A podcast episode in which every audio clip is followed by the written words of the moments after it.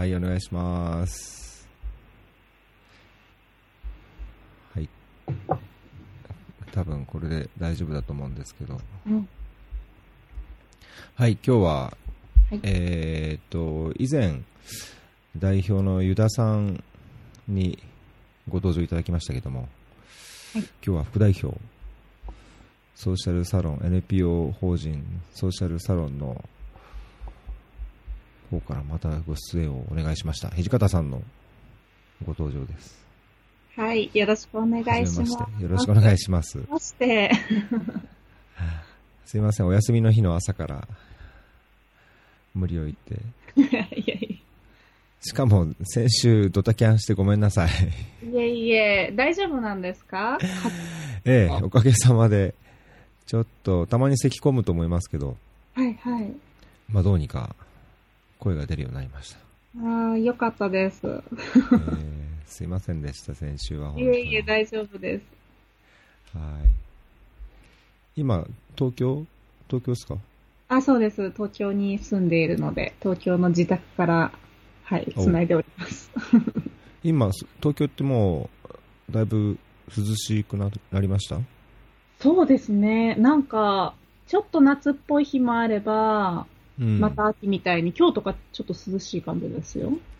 おー僕、日本に帰っ、うんと、8月中頃まではいはい。日本に帰ってたんですけど、うん。なんかすごい雨続きで寒かったんですけど、あー、確かに、その頃うんそのは後、ありましたね。その後1ヶ月ぐらいは夏っぽくなりました？一回そうですね。なんか、あ、夏が戻ってきたみたいな感じだったんですけど、またすぐ終わっちゃいました。うんあらま。じゃあ今年は涼しい夏だったんですかね。そうですね。そんな感じです。あら、なんかあんま夏っぽくないと残念ですね。うん。そうですね。なんか、なんかちょっと寂しい感じはします。うーん。そうでしたか。えっ、と、今日はちょっとですね、土方さんのいろんな個人的なお話というか、ソーシャルサロンにどうして関わられたのかっていうはいお話をちょっといろいろ深掘りしていきたいなと思うんですけど、はい、はい。よろしくお願いします。あの、前回、あの代表のユダさんから、どうしてご自身がその代表としてソーシャルサロンっていうのを始めたのかとか、はい。まあ、そこに至った経緯とか、まあ、どういうようなことをやられて NPO 法人まで立ち上げたのかっていうのを伺ったんですけど、うん、うん。土方さんは、あれですか、最初から二人三脚みたいな感じで関わられてたんですか？いや、そうじゃないんですよ、実は。えー、はい。どんな感じえっとで、そうですね。えっ、と、ソーシャルサロン自体、ユダマイが始めたのは、もう1年前うんですね。うん。になるんですけど、もう1年以上経ってるのか。なんですが、えっ、と、私が実際参加したのは今年の2月かな、あれは。あ、そうなんですね。かです。そうなんです。うんはい。えっ、と、それはですね、あの、多分前回の、あの、ユダが話してたと思うんですけど、団体化をこう、くれぐらいから、2016年のくらい考え始めて、その後、ポンポンポンって人と出会って、それで団体化に至ったみたいな話だったと思うんですけど、そのポンポンポンって出会った時に私も出会ってるんです。なるほど。はい。えもともとの出会い、ユダ前との出会いは3、4年前にこう共通の友人がいて、ー、こう、とかその友人が開催するパーティーというか集まりみたいな。ので、あ、会いたいね、みたいな、話そうね、とか、何か感じるものはあったんですけど、なかなかこう、彼女もすごい忙しくって時間がなく、うん。えっ、と、今年入って、こう、彼女が仕事を辞めたタイミングで会いましょうっていうことになって、ちょっと表参道のおしゃれなカフェで会って、話してる間に、ちょっと、ちょっと後継ぎ探してるんだけどって言われて、それで、それがきっかけです。じゃあ、なんかさ参加してみて、ソーシャルサロンに参加してっていうよりは、むしろこうもっと運営的なところから入ってたって感じですか？あまあ、そうですね。一番最初はそれで、多分その表参道で話した時の話とかなのかな？わかんないですけど、後継ぎやってみないっていう話があって、私としては、ん？と思って、あじゃあまあ、まあまあ、まずソーシャルサロンって、なんかいい感じがするけど、じゃあうん。実際今まで行けてないし、行ってみようって思って、その、その、障害とどう向き合うかっていう会の時に参加したんですよ。で、参加者として行ってみて、わ、なんだこの場は、と思って。いろいろこう学べるし、それについて気づきもあるし、考えれるし、なんか、しかも、なんでしょう、対話もして、なんかさらに自分とも向き合えるみたいな。で、他の人の意見をるって、あ、こういう時間って私今までなかったなと思って、参加者としてだいぶ有意義な時間を過ごしたんですよ、その時に。で、そのまま、その3時間が終わった流れで、なんか会集合みたいになって、それで、うん、やるよね、みたいな。え、後継ぎっていうのは？はい。な、なんですか？一緒に、一緒にやってこいよじゃなくて、あ、まあ、なんでしょう、その、後継ぎっていうのは、まあ、ユダマイがこの半年間いないっていうのは、彼女はもうすでに決まってたんですよ。決まってたんですね。うんなるほど、なるほど。ので、その間、うん不在になってしまうと、ソーシャルサロンが途途切れてちゃううん途切れてしまうので、まあ、その間の、こう、組織化していくっていう彼女の計画の中に、こう、私がこう、入っていったみたいなうんなるほど。感じです。じゃあ、だいはいぶピンポイントでもう、副代表みたいな形で、もう引きずり込まれるというか、もう狙われて、狙われてたって感じですね。そうです。狙われてたんですかね。わかんないですけど。そう、だから、えー、副代表って聞いて、うーん、なんか、なんか副代表、本当？私、ソーシャルサロンってあんま、ちゃんと分かってないんじゃない？みたいな。あんまり事の重大さに気づかないまま、うーん、みたいな。なるほど。はい。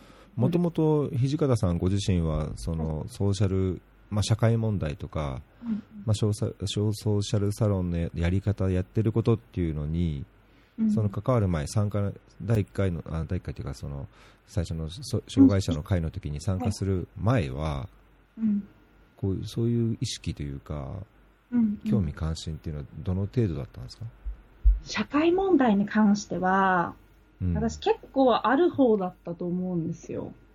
うんもうな、なんでしょう。一番最初きっかけというか、まあ、社会問題を、こう、なんか、こう、知りたいなとか、もっと知らなきゃなって思ったのが、実は小学校6年生の時で、おうすごいですね。なんか早いですね。すごいですかね。なんか小6の時に、学校の授業で、世界の12歳を学ぶっていう総合学習みたいなのが多分、ゆとり世代だったからですかね。わかんないんですけど。いやー、そうですね。僕は知らないですね。あうんななんか、それで、まあ、学校の先生方が多分すごい優秀な方たちだったのかな。地元の普通の公立に行ってたんですけど、えっ、と、世界の12歳を学ぼうっていうので、いろんな、こう、映像を、世界各地の12歳がどう過ごしているかっていう映像を見たんですよ。なへー。週で。で、その中の映像で結構衝撃的だったのが、こうロシアのストリートチルドレン、マンホールで暮らす子供たちだったりとか、うーん。あとは、あれはどこだ、フィリピンか？なんかあの、スモーキーマウンテンって言われてるゴミの山？あ、はいはいはい。はい、から、こう、使えそうなものを拾って生活、生計を立ててる子供たちがいたりとか、それも12歳たちで、で、あと、こうなんか、うーん、シエラレオネ？でうん少女兵をやってる子がいて、こうんう、銃を持って、その、どうやって人を殺すかを練習して、学校にも行かない子たちみたいな状態を見て、なんかこう、今まで私、のんきに生きてたけど、小6、小6ですよ。小6で。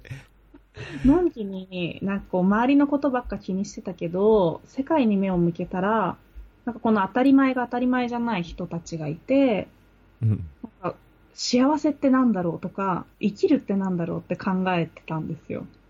うん。なんかこう、同じ命の重みとかよく言っているけど、なんか実際そうやって扱われてないし、なんて不平等なんだろうと思って、それに、ね小6で。うんなそうそう。なんかそれを、しかも知らないって、なんかひどいなと思って。知らないで生きうんうん。そうなんですよ。おーじゃあもともとその小学生のその総合学習の影響があってうんいろんなそう特にそういう国際的な貧困問題とかそそういう方に多少関心があったって感じ、最初、うん、そう、そうですね。なんか、それとか、でも、いろいろ目を向けてったら、なんか自分の身近な人たちも、不平等に扱われてる人がいて、みたいになっていくのは、だんだん、こう、学生生活を進めていくとなっていくんですけど、はいはい。なんだろうな。そう、その、小6の時は、結構なんか世界平和について考えて、うん。平和は願うだけでは訪れないって、その少女兵の子が言ったんですよ。え、願うだけうんダメなの？みたいな感じだったんですけど、で願うんじゃなかったら何したらいいんだろう？自分に何ができるんだろう？超無力って思って、そこからもっと勉強したいなって思ったんですね。うんでもなんかそこからすごい、なんかこう、すごい入り込んでいったわけではなく、まあ自分の身近にできることな、なんでしょう、なんか、わかんない。まず友達、みんなが友達になればいいって気づいた、うん中学校3年生の時、みんなが友達っていうのは本当に世界中のみんながこう友達になれば、うんうん、世界は平和になるんじゃないかっていう 仮説のもと、あのドイツに行くきっかけがあったんですね、その時に。はい。で、それは私の出身が青梅市なんですけど、はい。青梅で、あの、2年に1回かな、こう、交換留学というか、1週間派遣後、姉妹都市がドイツにあるんですけど、ほう面白いですね。都市というところに派遣され、うん青梅にこう、中学校が10校あって、その中学校それぞれから1人ずつ選ばれるみたいな。それで行ったんですよ、ドイツに。それが初めての外国でパスポートを持って行って、ああ、ドイツ人も人間なんだって。うん。なんか、初めてだったんですよね、外国人っていうのが。言って。で、多分今まで怖いとか、言葉通じないとか、なんかなんとなくそういう偏った考えみたいなのがあったのかなと思うんですけど、初めて目の前にして、一緒にご飯食べて美味しいねとか、なんか笑い合ったりとか、かくれんぼ夜中までしたりとか、そういうので、こうやって同じ時間を過ごすことで、誰でも友達になれるんだなっていうのを実感して、その経験から、あみんなが本当に友達になったら世界平和なるんじゃないみたいに思って ました。はい。うん。そうですね。すごい、そうです。恵まれてたんだなと思いますけど。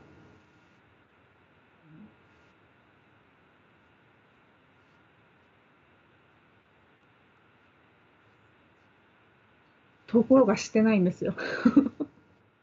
この流れだったらね、してそうなんですけど、なんでしょう、もっと周りのことばっかり考えてました、私。そういう外に出る経験から自分のコミュニティ、だからこう、学生の時だったらクラスとか、クラスの子たちの中にこう人間関係図を書いて、どこのリーダーの子がいるから、その子とこの子が手を取り合えば、絶対こうクラスがうまくいくとか、そ その人たちの架け橋になろうみたいなことを自分の目標に置いて、高校生の時とか過ごしてましたね。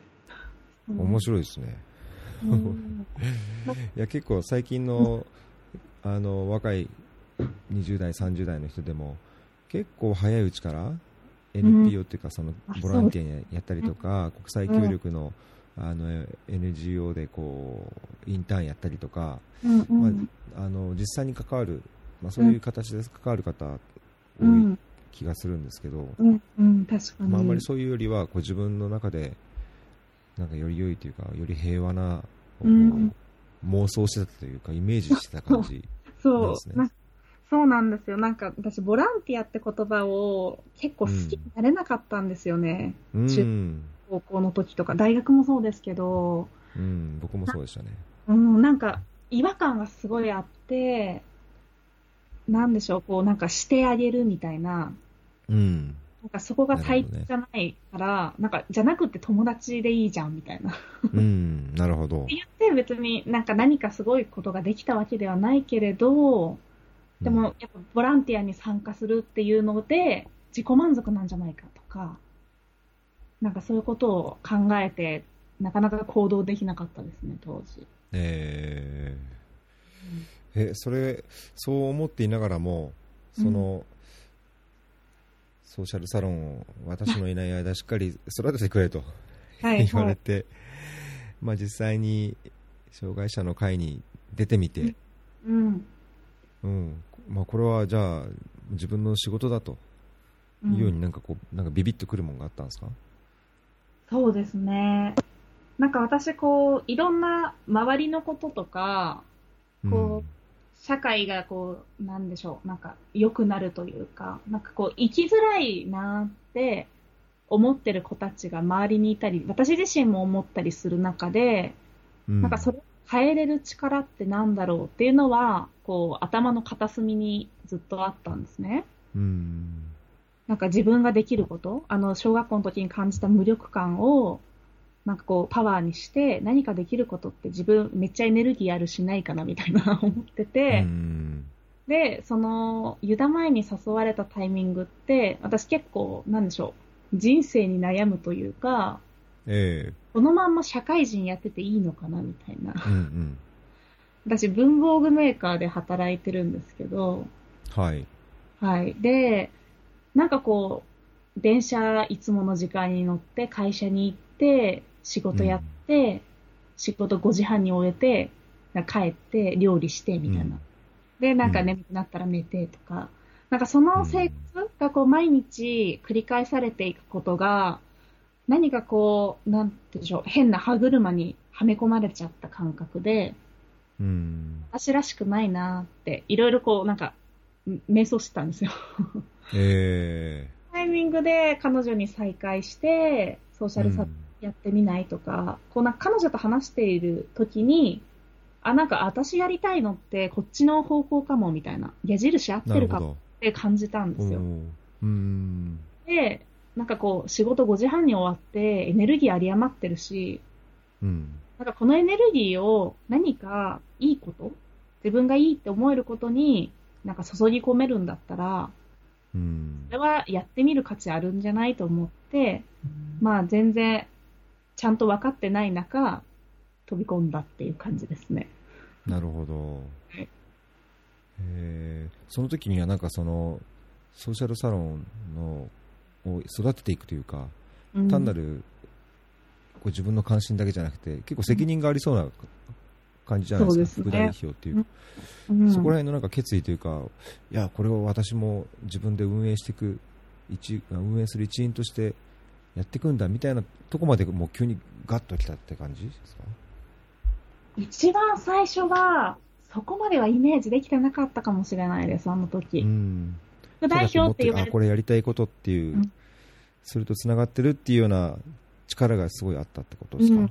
うん。で、やるんだ、私いつもそうなんですけど、やるんだったら、中心で自分の意思が通る位置にいたいというか、なんかなるほどね、うん。いるからこそ、なんとなく参加してる端っこにいるからとかじゃなくって、できれば真ん中に行って、自分が意見を言って、周りの意見も聞いて、それで生かしていきたいっていうところにいたいんですよ。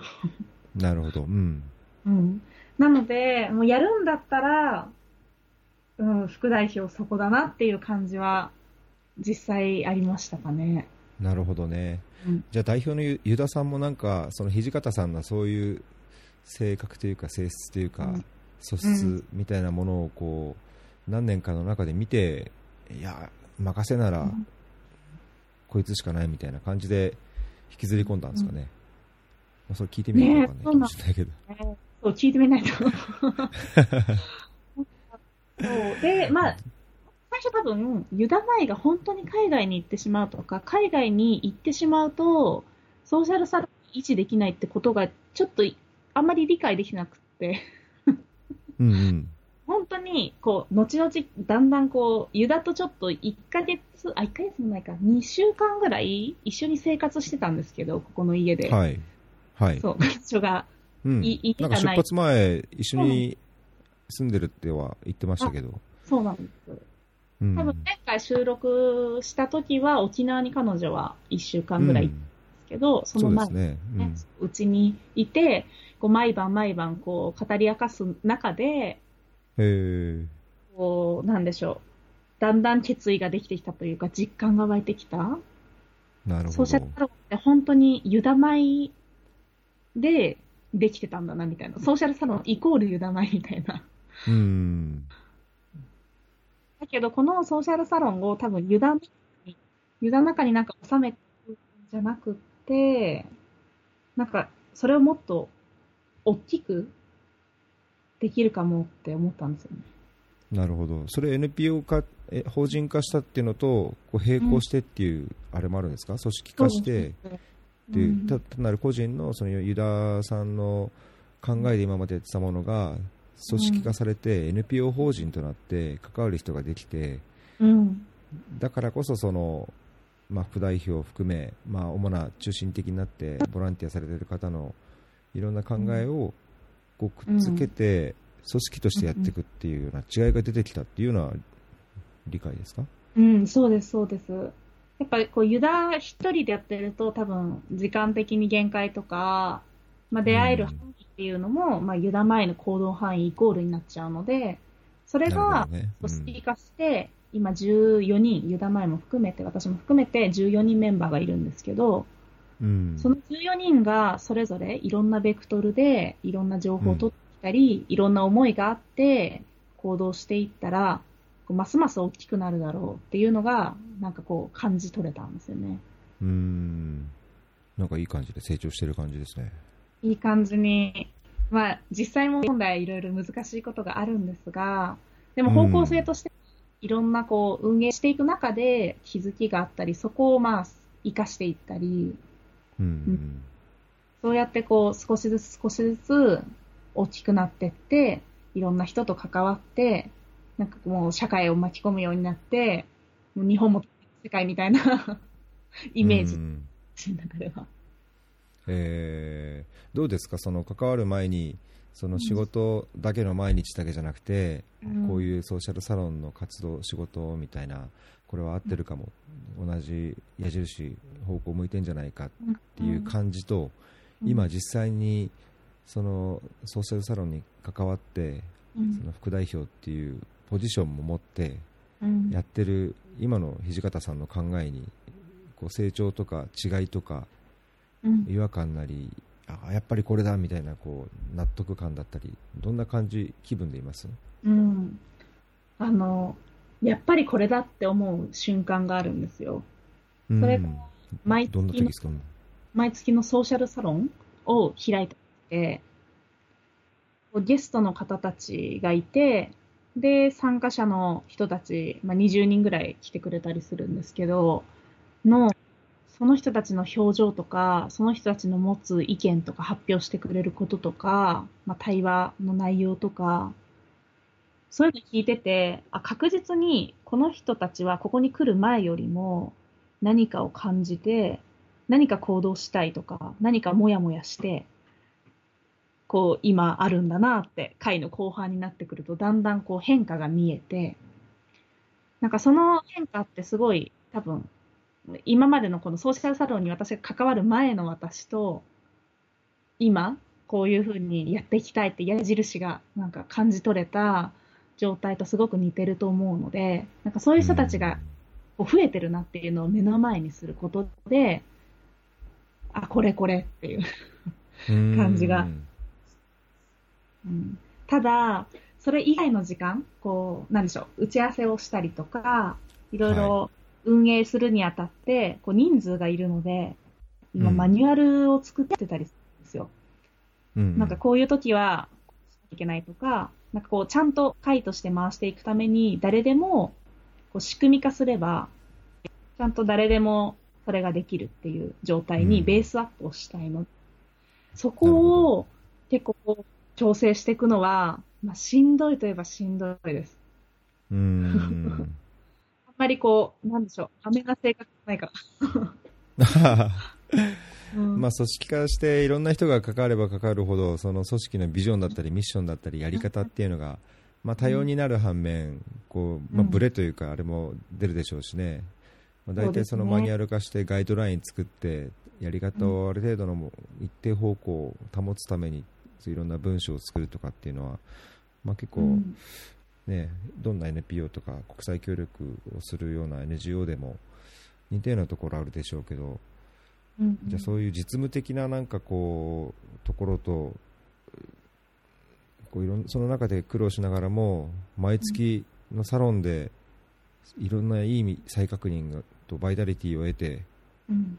回ってるっていう感じな気がしますね。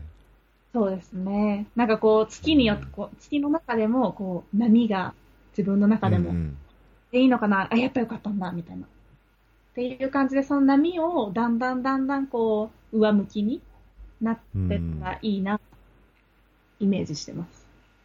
言ってみればだけど副業って言い方はちょっとあれかもしれないですけど、はい、はいなんか。こう2枚目の名刺としての仕事じゃないですか。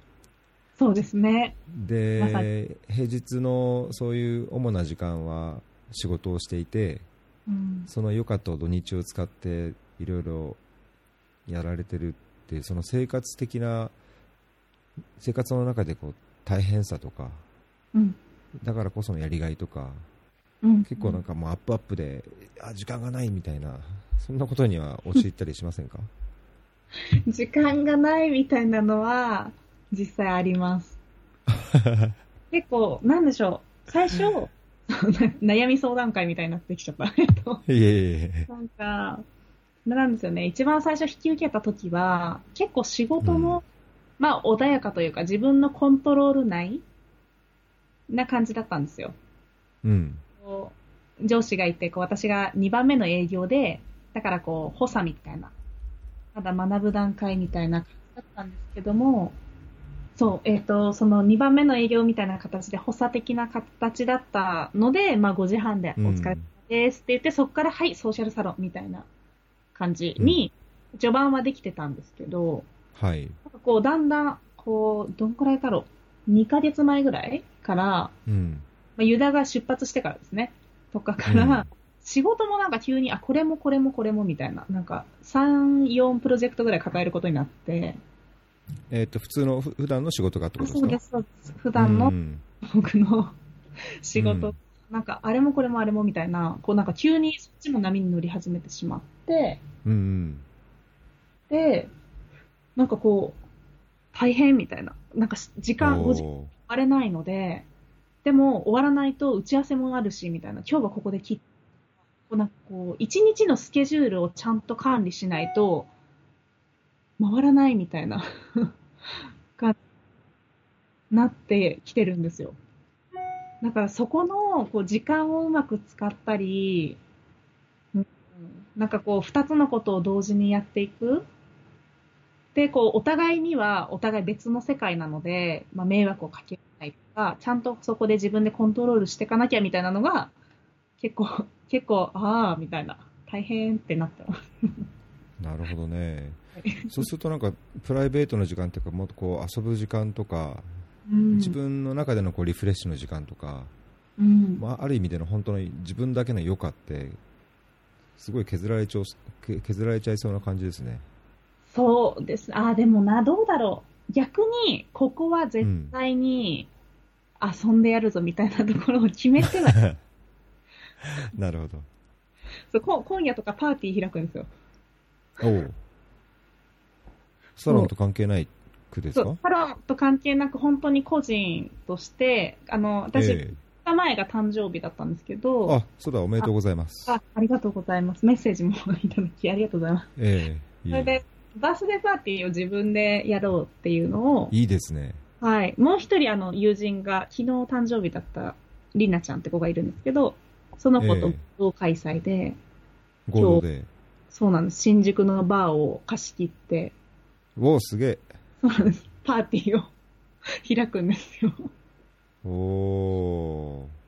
それは、その、ソーシャルサまあ、何でもソーシャルサロンとくっつけて恐縮ですけど、ソーシャルサロンとかやる前から、たまにはそういうイベントを自分でやっちゃおうとか、やった、あーやってきたりとかしたんですか？あそうですね。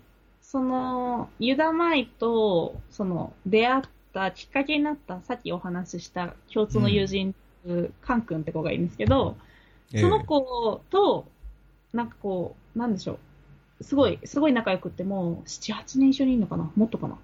子がいて、その子はと、ちょこちょこ大学時代の時にピザパーティー開いたりとか、うーん。いろんな人を集めて交流会みたいなのやったりとか、なんかちょこちょこしていて、さらに、え今日一緒に開催するりなちゃんとは去年のクリスマスかな？クリスマスパーティーをやったんですよ。おお。じゃあ結構そういうイベント作りみたいな、イベント開催のノウハウみたいな、もともと持ってたんですね。そういう関心も含めて。ああ、ノウハウ、うん、そうですね。そんなにこう、すごいガチでやってたわけじゃないけど、感覚としては、なんかまあ、人を集めて、何かこう目的持って、その時間を過ごして、まあみんなが日常に戻っていくみたいな、その感じ結構好きなんですよね。うん、なるほど。時間のこう区切りがあると、なんでしょう、その時間はその時間全力で楽しむじゃないですか。うんうんなんか運動会とかもそうだったんですよね、私にとって。うん。文化祭。なんか一個に向けて。こ切りやって、うん。うん。なんかそれが終やわっりきって。て、そう、やりきって、なんか疲れたけど、なんかいいものが残ってるから日常も頑張れるみたいな。なるほど。ちょっ 大丈夫ですよ。と、宅急便、ちょっと、いいですか？ごめんなさい。はい、すいません。一人で勝手に喋ってました。はい。はい。ごめんなさい。ないちゃいい。やいやいやいや、生活、まあ、土曜の朝ですからね。はい一番いる時間だったら、やっぱり宅急便も受け取りやすいですからね。はい平日なかなかこう家にいないもので、ねえ、そうそうそうそう。はいそうですよね。ちょっとびっちょっとびびくっとしましたね。えーっと、そうですね、ネタ帳に書いてある点を、あの忘れずに触れておければと思うんですけど、うんああの月に1回ややられてるソーシャルサロンのはい。次回が来週でしたっけ？え？っ、と、そうです。来週の日曜日10時。日曜ですよね。はい。うん、でちょっと前回も僕も日本にいたので確か出出たいなと思ったんですけどちょっと都合が悪くて出れなかった、はいまず前回のボリューム15のお話をお伺いできればと思ったんですけど、はい。そのテーマと内容と、まあ、当日どんな様子でそこからどんなことを感じはい。感じられたかっていうとこ？えっと、ボリューム15では、東京から考える沖縄のことっていう題名で、えっと、8月のテーマとしてやったんですけど、はいはいゲストとして、琉球新報の東京支社の記者をやられている方と、あと、地元の沖縄で、基地経済、今基地で成り立ってるって言われちゃうんですけど、基地経済に変わる経済を作るっていう夢を持って、いろんな活動をしている男性そうへそのお二人をゲストとして招いて、ーはいその地元沖縄でっていうそのいろんな活動をしている方は沖縄からスカイプで実際当日つないでうん。映像も出してそうお話ししてもらったみたいな感じなんですけど、ん。うん。なんかこう沖縄って聞くと多分一般的なイメージというか、まあ東京にいて、うん、感じることって、まあリゾート地とか、なんかこう海となんか空が広くってとか、なんかパパターンダギーとか、なんかこう琉球なこう、なんでしょう、文化があるとか、そんなイメージがある一方で、まあなんかこう、暗い側面というか、まあ、過去地上戦があったとか、こう基地問題が今もあるよねとか、なんかそういったところの、なんかすごい二極化してるなみたいなところがあって、それをこう実際沖縄で生きてる人とか、沖縄にこうフォーカスしている人たちがどういうふうに感じて、こう東京にいる私たちは何を知らなきゃいけなくって、何をこう感じて、どうしていけばいいのかみたいなことを考えれたらいいなと思って開催した会議です、なるほど。はい。うーん。当日は、あれですね、やっぱり20人ぐらいいらっしゃったかな、あの時も。20人ちょっと。された方がいらっしゃって、まあなんかいろいろ沖縄、まあ、出身の子とか沖縄まあ行ったことあるよみたいな人たちも結構多くて、で、なんでしょうね、意識としては何か沖縄のこと知らなきゃいけないけど、なんかよく知ってない？けど、基地問題とか言われてるの分かってるけど、何も実際できてないみたいな感じてる人たちが結構多いような中で開催しましたね。うん、結構年齢層様々でした、この時。ん？な何が様々？年齢層？あ、年齢層が。おー。若い人だけけじゃなくて、学生の子もいましたし、うんちょっと40代、50代とかもいましたね。うーん。いつもそうなんですけど、ソーシャルサロンありがたいことに、こう、いろんな世代の方あ、そうとか、いなんですね。ろんなバックグラウンドの方っていうのが来てくださって、うんうん。なんかそういう人たちと、いろんな自分のバックグラウンドと違うとか、自分の世代とは違うっていう人と関わるって、そもそもこう日常生活であんまりないなって、うん。うん。確かにそうですよね。そういう意味でも貴重だなとか思ってますうね。ん。まあ、実際そういうあのバックグラウンドが違う人とさらにその突っ込んだ話というかその社会問題を話すっていうのはなんかそれこそないですからね環境としてはね。ないですね。うんなんかね、こういう、こういう突っ込んだ話をするっていうのを、なんか突っ込んだ話とかじゃなくって、こう、普通に日常でももっとできたら、世の中良くなるのに、みうん。たいなことは思ってます、私うんうん。そうですね、それ、なんか同感します、同感ですね。うん。うん。あ皆さんの反応はどどうでした？反応はですね、そうですね、なんか、こう、まず、琉球新報の方の話聞いて、はい。こう、なんでしょう。今までこう、教科書で学んだりとかだと、こう、さらっと終わってたり、なんとなくこう、8月になると、まあ、いろんなドキュメンタリーやってたりとか、まあ、戦争に関してとか、まあ、今の基地のことはあんまりやらないか。8月になると、これ結構終戦記念日とかに合わせて、テレビでもいろいろとうん。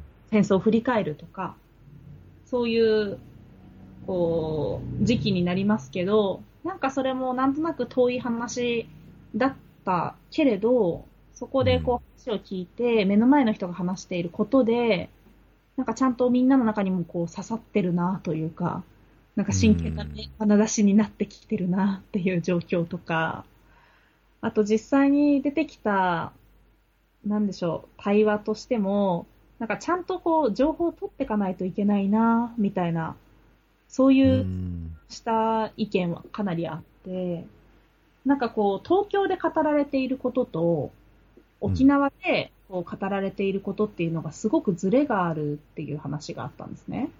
えでこう、報じられ方、例えばこう、オスプレイが、こう、落ちたっていうことがあった時に、えはいはい。墜落と表して、沖縄とか、まあアメリカの、えっと、報道とかも、墜落っていうクラッシュって言葉を使うけれども、うん。東京だと、不時着だ、不時着。ああ、不時着。全然違うだろうって、なんかそういうツイートよく見ましたね。そうなんですよ。墜落と不時着って、全然そこの言葉からこう感じ取る意味って違うし、うん。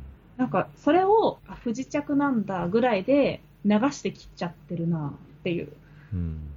だけど、実際それってどうなのって情報をそれ以上こう取りに行かなかったりとか、ただこう日常の中で聞こえてくるものっていう音みたいなことで過ごしちゃってるけど、本当はそれがどういう意味なのかとか、その裏にはどういうことがあって、どういう力が働いてて、何をもってそういうふうに報じられてるのかって見ることがメディアリテラシーだよっていうお話があって、うん、あなるほどなってこう、皆さんも、あ、だから自分の中でもいろんな情報を取っていかなきゃいけないし、何か軸を持って、信頼できるメディアとか探すの難しいけれど、そこは本当課題だよねっていうお話は出ました。なるほどね。それはなんか今の社会というか今の世界だと、ね、必ずしも沖縄問題に限らず、す、べ、ていろいろフェイクニュースとかね、いろいろあるじゃないですか。そう、ね、考えたら本当自分、個々人のメディアリテラシーを、まあ、テレビだけ見て信じるだけじゃだけじゃなくてその新聞社が言ってることがどう違うのかとか、まあ、ツイッター、極端な話ツイッターがどうなのか SNS ではどう言われてるのかとか、うん、まあ、なんか本当その中から正しいのか嘘なのか自分の信じれるものをこう取捨選択するっていうリテラシーはなんかますます必要になっている社会な気がしますよね。そうですね。本当にそうだと思います。うん。そうここ毎回20人ぐらい参加してる感じですか？そうです。各回、そう20人ぐらいを、一応目標というか、私たちもこう、うん、来て、多くの方に来てほしいけれど、まあ、いい会になるっていう、コントロールできる、うん、まあ、20人いいよねっていうことは、会場の広さだと思っていて、うん、10人ぐらいいつもいらっしゃってくれてます。うん、テーマによってはなんかこう30人とか40人とかあの参加したいですとかって、うん、可能なる可能性もあるわけじゃないですか。ありますはい、多い場合っていうのは一応あれですか？先着順にこうもう締め切りましたみたいなことをする予定なんですか？あ今のところはいやそこまで考えてないです。実際、うん、なんだろうあの前、前回、あの、ユダが最後になった7月の回ですね。7月の、こう考えるってなんだろうっていう回の時に、50人以上の方がいらっしゃって、うん。そう。それは、結構大変でした。会場もまあ広さがあったので、普段やってるところと違って、やったのですが、えー、うん。なんでしょうね。その50人とかをできるノウハウがまだなかったので、やっぱ人数によってやり方とか時間配分とか、なるほどね、なるほど。伝わる温度とかが違うので、うん、やっぱ20人ぐらいにしたいなとは、私の中では思ってます。うん。まあ、なんでしょう。今考えているのが、こういう月に1回の回と、プラスアルファ何かしたいよねっていうことは、映画でも話してて。さんもなんか言ってましたね、前ね。そうですよ。そう、あの、今、こう、日曜日に開催を基本的にしてるので、まあ、なんかこう、家族を持たれてる方とか、ね、お子さんがいらっしゃるとなかなか自分だけ行ってきますができないので、うん、逆に社会人向けに、まあ、平日の夜に開催するとか、うん、あとは、まあ、場所を変えて、地域に密着した形で出張事業的にやるとか、うん、対象年齢をあえて下げて、中高生とか、うん、そういう、こう、なんかいろいろ、私とか、ユダとかもそうですけど、いろいろ感じてもやもやしていた時期に、こういうきっかけを、なんか教育の一環みたいな形で入り込んでやるとか、なるほど。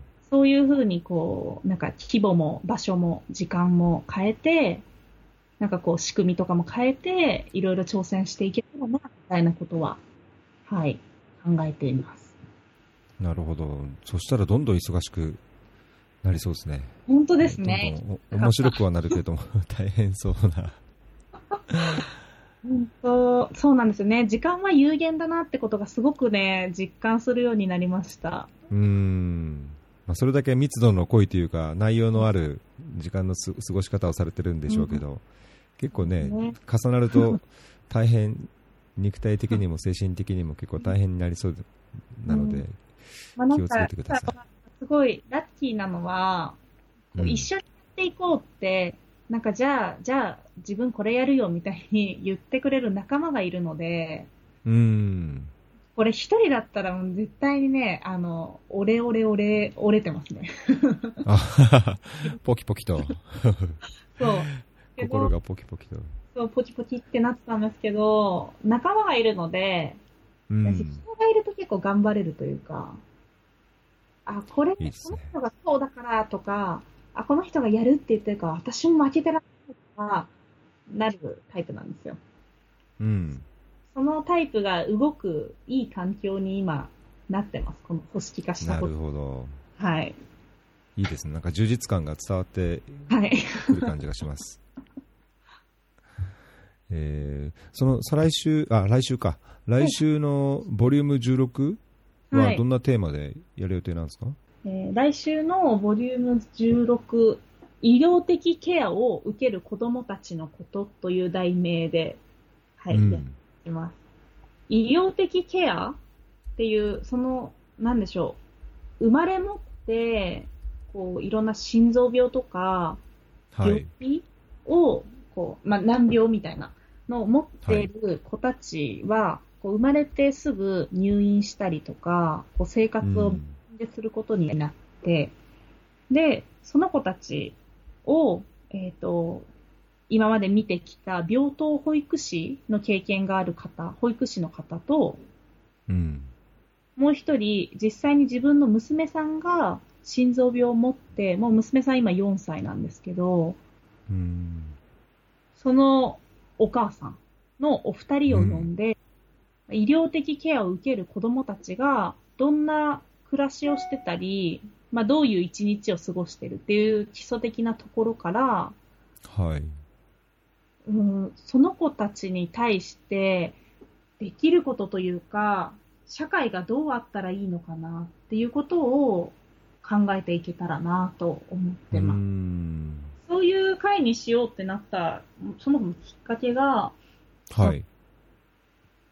うんと、心臓病のお子さんを持たれてるお母さんの方が、はえっ、と、あるイベントで、それ私は出てないんですが、ユダが出ていて、外部のイベントに参加した時に、そのお母さんが、えっ、と、舞台に上がって、こう、お話をしていたんですけど、うんお話しした内容が、こう、今まで自分は、こう、こうキャリアウーマンというか、バリバリ働いて海外出張とかやって、なんか、システムエンジニアでみたいな、バリバリやってて、納税者だったけれども、今は、こう、税金を使う側うん。娘がこう心臓病で生まれて、いろんなそのために必要なこと、何に関してもお金がかかるし、それをこう税金で賄ってもらって、税金を使う側になって、すごく申し訳ないっていうことを言っていたんですね。うん。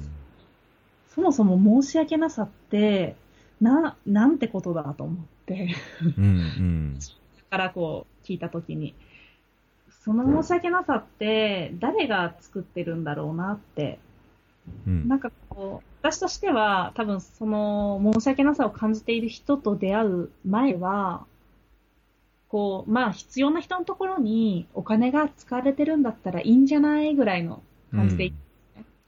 ただ、そうですね。うん。そう、全然こう、なんでしょう、考えれてないし、その人たちのことを知ろうともしてなくて、うん。なんて、なんて無責任なんだって 自分自身も思ったんです。えで、特に、ちょっとなんでしょう、周りにそういう、なんでしょう、医療的ケアが必要て、必要な子供たちとか必要な方が周りにいない人たちにとってはすごく遠いテーマだなって感じていて、えうん。うん。ただ、その遠いテーマだからこそ、この日曜日だけこう考えて、で、日曜日きっかけに考えたことを、なんかこう日常の中でも調べてみたりとか、何か行動うんしたりとか、あ、よりこれ知らなきゃなって思うように周りの人に話すとか、なんかうん。少しでもこう変わっていったらいいなって思ってるんですよね。うん。なんかいつもこ個人的に興味深いというか、出てみたいのばっかり、うん。エピソード、エピソードというか、その、ボリュームの扱ってるソーシャルサロンさんなので、まあ、だからこそこう、お呼びしてるんですけど、ありがとうございます。あ あの個人的にはあの本あの有名なノンフィクションの本で「こんな夜中にバナナかよ」っていう本があるんですけど、聞いたことあります、聞いたことある気がしますね。何でしたっけ、うんまあ、すごい有名なのであこんな夜更けにバナナかよか。その筋ジストロフィーを、あはい。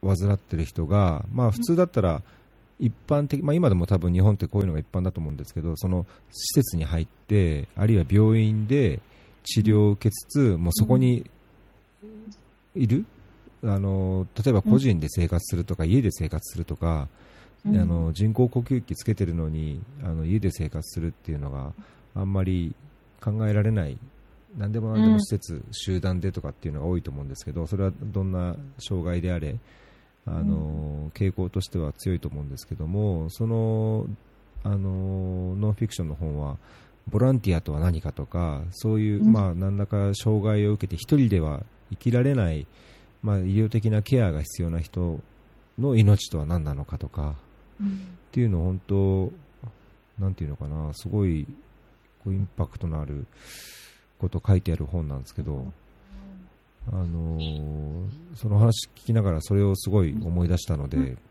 んいやー出たいなとうん思った次第です。そうですよねこの本おす。すめなんで、もし時間があれば見てみ今、今で注文しました。ねはい。今注文しました？今注文しました。あ、早い、早いですね。ポチ、ポチッといきましたか。え、これは読まなきゃなと。うんう。ん、これは結構ね、その最初の今、今日のエピソードで前半の頃にそのボランティアってあのちょっととっつけなかったっておっしゃってたじゃないですか、はい。そのボランティアって何なのかって、この本に出てくるそのボランティアの人がいっぱいいるんですけど、うんあのその筋ジスっていう難病だとやっぱりその病院にいて誰かが常にアテンドして、うん。あのケアしなくちゃいけないっていうような状況を全部ボランティアがやってるんですね。うん。でそのボランティアの調整をそのあの筋ジス患ってる本人がやったりしててでボランティアと喧嘩したりとかなんかすごいね生活感あるというか生々しい話がいっぱい出てきて、ねうん、でそれの中でやっぱボランティアやってる人がなんかやっぱり成長したというかいややってよかったでそれ誰かのために何かするとか、うんそういうんじゃなくてボランティアってなんか違うんじゃないかっていうような話も書かれてるんで、なるほどね。うんえーすでになんか応募っていうか、今回の来週のソーシャルサロンは募集が開始されてるんですか、開始してます。はい。そう、ぜひ多くの方にそう来てほしいんですけど、今実際ね、6人ぐらいだと思います。おそうですかはい。僕ね、ちょっと一点ご提案っていうか、ご相談、はいあのまあ、残り1週間って時間が限られるんで、はい。まあ、どうかっていうのはあるんですけど、はい以前、ユダさんとも話をいろいろ伺ってたときに、これ、はいあれですよね、ソーシャルサロンって参加費1500円ぐらいでしたっけ？えっと、初回2000円の2回目以降が1000円です。1000円か、はいで初回2000円、はいで、まあ、今後、こういうのを続けさせていただけるかどうかはまた別の話なんですけど、全くのアイディアイディアベースで、はい。はい。あの今回はその応募の際に、まあ、募集の際え？ん？応募か応募の際にフェアリー聞きましたってうん。うん。言ってあの参加したいですっていう連絡をした方にうん500円引きああ、なるほど。でその500円をうんフェアリーからあの補填しますとおお。わお、すごい。そしたら、うんあのまあ、ソーシャルサロンはその運営でやっぱり、ね、お金、経費がかかると思うので、なんかそういう、なんか co-financing、co-financing っていうか、できたらどうかなと、悶々とこう考えてたので、すごい素敵です、それって。うん。やってみましょうか。うん、やりたいんですけど、ユダ、ユダ聞いてる？みたいな感じ。やるって言っちゃうよ、私、みたいな。うんいや、もし、あの、副代表の独断と偏見で決められるんであれば、まあ、誰も損はしないというか、あの、マイナスなことはないと思うので。そうですね。あの、うん。させていただきます。で、できればなんかフェアリーでは、いまあ単なるこういろんな NPO とかそういうより良い社会に関わる仕事をしている個人の方の、まあ、考えだったり経験だったり、ノウハウをこう発信するだけじゃなくて、うんまあ、できればこうファンファンド的なはい。こう関わり方ができたらいいなっていうなんかビジョンはあるんですよ、将来的に。素敵ですね。なんかそう、うん、サポーターでこう年いくらとか、まあ、月いくらのお金をもし仮にもらえることができたら、うん。その金をそういういろんな NPO の活動とか、あるいはそういう NPO とか社会活動にうん。関わってみようかなっていう人の最初の入り口を少しこう支援するっていうような、うん、イベント参加費のじゃあこの聞きましたって言えば10%割引しますよとか、うんうん。まあ、普通の会社であればそういうスポンサーになってもらってあの、うん。そういう割引を会社に負担してもらうっていうのがあるんですけど、はい。まあ、ただこう NPO の世界なので、あのまあ、その善意のお金が集められれば、まあ、それをそういう善意のためにうん。使う仕組みにこう関わっていきたいなと思ってうんうんいや、すごい、すごいありがたいお話であり、すごく、すごく、高橋さん素敵ですね。あそうですか ありがとうございますはい。なので、まあ、実際、ね、どこまでまだフェアリーのこのポッドキャストってあんまり多くの人が聞いてるわけじゃないんで、あのーもうソーシャルサロンの皆さんからもいやこれ聞いたら500円割引ですよとかっていうもう宣伝をしてもらって、うんうん。で聞いてもらってその、まあ、土方さんのいろんな個人的な思いも理解してもらった上でサロンに出てもらう、うんで。そうし出ていただけるんであればうん割引しますそうですね。すごく、すごくいいです。私自身もこうやってこう、あの、今日、しゅあの、出演させてもらって、それに、こう、ユダの会もありましたし、今後もまた他のメンバーがっていう風に繋がっていくんだとしたら、そうですねぜひ、うん、より、そう、よりソーシャルサロンのことも、中にいるメンバーがどういう人たちなのかみたいなのも、こう、みんなに分かってもらえるので、なんかそこにちょっとスポットライトが当たるというか、あ、こういう思いがあるんだとか、こういう人なんだみたいな、やっぱ人と人とのつながりじゃないと、そうですね。どうしてもん広がりは生まれていかないし、何か、そこかうん。ら何かが生まれるって、やっぱ最終的にはこう、個人個人のつながりというか、一対一だと思う。ん。なので、そこを大事にそう思いますね、うん、思うので、聞いてもらえて、しかも、フェアリーさんのこう、聞く方たちも増えてくみたいな。そうですね、それはあのこちらの、なんていうんですかね、腹黒いこう期待としてはうん、それをきっかけにまた増えてくれるといいかなっていう気もするのは正直あるので、うん。だからまずね、参加してくれる人が増えるとか、聞いてくれる人が増えるっていうことが、まずこう、やっていかなきゃいけないことじゃないですか。そうですね、そこは本当、課題を感じながらも しなきゃいけないなと思いますね。お互いに協力できるんだったら、それはそれは、すごいいいことだなって私も感じてます。おじゃあ、いこのフェアリー、えーっとね、エピソード22になるんですけど、22ですね。えーっと今日は土曜ですよね。土曜日です。えー明日明日には配信できるかな、ちょっと頑張って、もうだって来週の日曜ですもんね。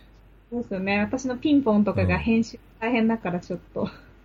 いや、あそれはね、まあ、バチバチっと切ればいいだけなので、じゃあ、急いではい。発信します。ありがとうございます。えーその中で、ちょっと show note であの文章のリンクも貼ってあるので、はい。そこで、あのこの回を聞きましたっていうので、あの応募の、あ、応募っていうか、連絡先っていうのなんか、特定なものあるんでしたっけ ?Facebook ページからなんか参加しますって言えばいいんでしたっけ？Facebook ページから参加ボタンを押していただければ、えっ、と、うんそれで大丈夫です。じゃあその時に、えーっと、あれ、Facebook ってなんディスカッションって言うんでしたっけ？なんか、コメントみたいなの書けますよね。ディスカッション、はい、ありますね。それで、そこで、あの、フェアリーのこの何回聞きましたとだけ書いてくれれば、はい。あとは会場で500円引きにしてもらえるといそうような形そにしましょうか。やってみましょうか。すごくいいと思う。ちょっと、思考的にというか、まあ、うまくいくかわかんないですけど。じゃあそうしましょはい。う。はい。ありがとうございます。お願いしますフェアリーがそこは、ありがとうえ500円割引をさせていただくと。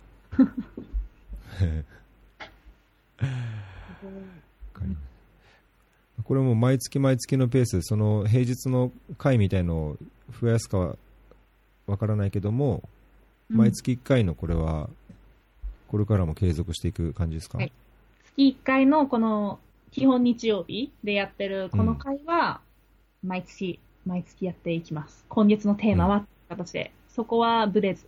で、これうに、ん。アルファできたらいいなっていうことを今、こう、ちょっとずつ温めてるような感じです、ね。なるほど。いや、楽しみですね。楽しみですね。えー、そろそろ1時間ぐらいになるんですけど、はい。このネタ帳的に、うん、なんか言い残、これはってのあります？この最後のとかもなんか話してます？なんだろう。まあ、なんか最初にちょっと話した感じもしますけどね。うん。まあ、なんかちょこちょこキーワードとしては、うん、うん。文化にそうですね。なったらいいなと思ってるところを目指してるので、うん。そうソーシャルサロンとしてもこう、なんだろう、こうソーシャルサロンって開いてるから来るっていうところがまず一番最初のこう種まきのところだなとは思っていて、うん。なんかその種をこう、どう伸ばしていくかとか、種まきの何効率を上げるというか、いろんな人に種をまく。うんうんで、こう日常であれば一番いいなと思ってるんですよ。うん。うん。なかなかなんでしょう、こう、月に1回の日曜日だけそれを考えておしまいではなく、はい。きっかけに何かこう行動ができたりとか、まあ、情報を取りに行けるとか、あの人会って話聞きたいなって人に会いに行くとか、その場で見つけた仲間と何かするとか、うん。何かにつながるっていうところを目指している。それと、プラスその、ソーシャルサロンだけでなく、こう、なんでしょう、普通に多分家族でご飯してる時とか、友達とはい行ってる時とか、そういうところで、このサロン的なこと、最近のあれどう思うみたいな。うん。あ、あ、なんかこういう話あるよね、とか話してって、そこからさらにこう、深掘りして、自分の思ってることとか課題に気づいたり、なんかこう、なんかそういう刺激がある、自分以外のこと、世の中で起きてることとか、それが自分とのつながりがあって、自分ごととして考えれて、なんかそういう、そういう循環が普通にやっていける文化に日本の中でもなったらいいなと思ってます。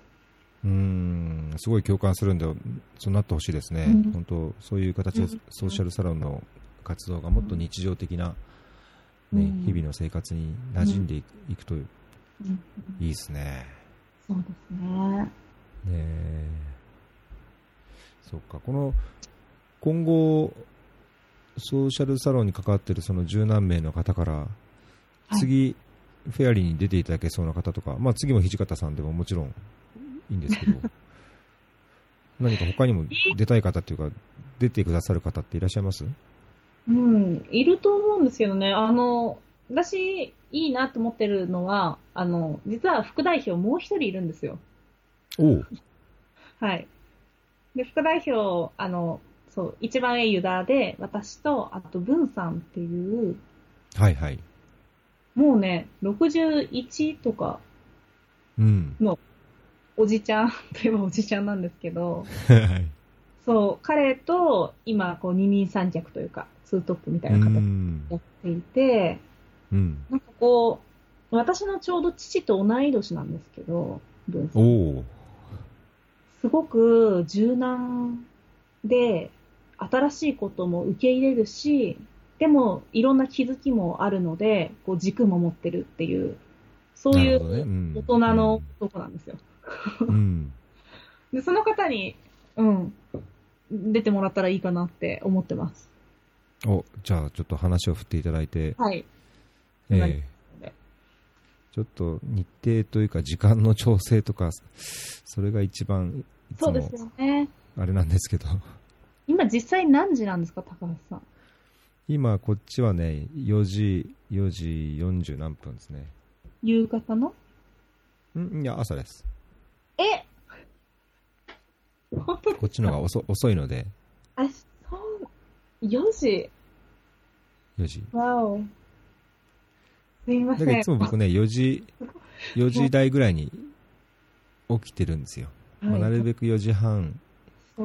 には起きてるんですけど、あ年なんで。私、今日、今日9時でなんか、あなんか、早いな今日みたいに思ってた。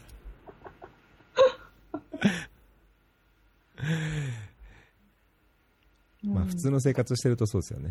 まあ僕は本当4時ぐらいには起きて、そしてじ自分の時間を作るみたいな生活をもう何年もしてるんで。なるほど。ちょっと私もそういう習慣を始めたいですね。だけど寝るの早いですよ。あ、そうなん9時ですか。子供と一緒にあもう8時ぐらいに寝たりとか。確かに私もそういう生活が理想ですね。いやいやい前や。姉と家族、姉と過ごしてた時姉と同居してた時は、子供が3人いて、ちょっと早めに寝てたんですけどね。10時とかに寝ると。うん。一人暮らしだとダメですね。いつまで経っても起きてしまうというか。うん。またね、やることもいっぱいあるでしょうからね。夜になってこう静かな時にうわーってこうやったりするので、ちおお。ょっとそれはそこで集中できるんだったら、ね、夜は夜でいいんじゃないですか？うんでもなんか朝方に憧れますね。あ、そうですか。憧れる。はいまあ朝方になるとね、飲み会とか行きませんよ、もう。眠くなっちゃうから。確かに、確かに眠くなってますね。そう、付き合いが悪くなっちゃうっていう。でもなんか朝の方がなんか自分持ってるかっこいいって感じがあります。いやー、それは妄想かもしれないですね。や,、まあ、やってみて気づく、こう、大したことねえなっていう。うんやって、やってみましょう。やって、やじゃあ宣言します。やります。あ本当ですか？朝4時半か、4時半起きします。いやー、まあ寝不足にならないのは一番。大事ですけどね。大事です。うん、は守って。ちょっと今夜はちょっと無理そうだな、早く。いやー、今夜だってもう寝ないぐらいじゃないですか？誕生日パーティーとなったら、朝まで。そうね、そうかも。朝も朝まではちょっとね、体力もないんですけど。貸し切りは朝までなんですか？貸し切りは、いや、いや、12時ぐらいには出ないとかなと思うんですけど、まあ流れる場所は新宿なのでどこでもあるんですが、うん。あるんですがね、ちょっと、うん、明日も、まあいろんなことをしたいと、な、こうなんでしょう、無駄にしたくないと思うと、ちょちゃんと寝ます。確かにね。うん。まあだけど年に1回のね、お祝いですから。そうですね。ええこれからいい一年、さらにいい一年一年になるように。はい。はい。盛大にお祝いしてます。はい。じゃあ楽しんでください。ありがとうございます。すいません。お休みの日に朝からどうもありがとうございました。はい、いえいえ、こちらこそ、ええ貴重なお時間ありがとうございます。またじゃあちょっと連絡取り合って、その割引の件と、次の、あの、ご出演の方とか、今後のことも含めて、はいまたご連絡します。はい。よろしくお願いします。はい。はい。じゃあではでは今日は土方さんでした。ありがとうございました。はい、どうもありがとうございました。